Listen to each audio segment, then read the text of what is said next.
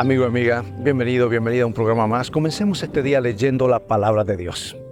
Y está en Isaías 58, 6. El ayuno que a mí me agrada consiste en esto, en que rompa las cadenas de la injusticia y desate los nudos que aprietan el yugo, en que dejes libres a los oprimidos y acabes, en fin, con toda tiranía.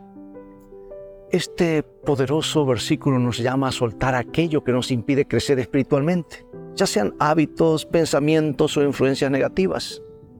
Es un llamado a liberarnos de las cargas que nos oprimen, permitiéndonos crecer y florecer en nuestra relación con Dios. Consideremos el ejemplo de Marta. Una fiel miembro de iglesia, Marta siempre se había esforzado por ser una buena cristiana, pero llevaba la carga de la perfección creyendo que debía ser perfecta en todo lo que hacía para agradar a Dios. Y esto la llevó a un estado de eh, constante estrés y culpa. Y al participar en un retiro espiritual, Marta se dio cuenta de que este deseo de perfección enfermiza era en realidad un yugo que le estaba oprimiendo.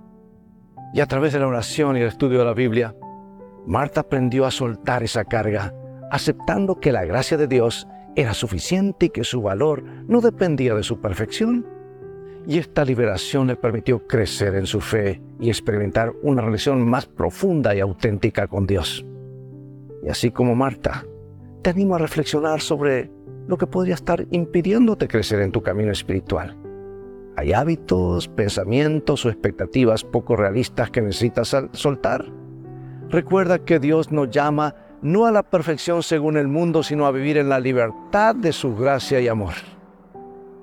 Así que en este día te invito a dedicar tiempo en oración y reflexión para identificar y soltar esas cargas.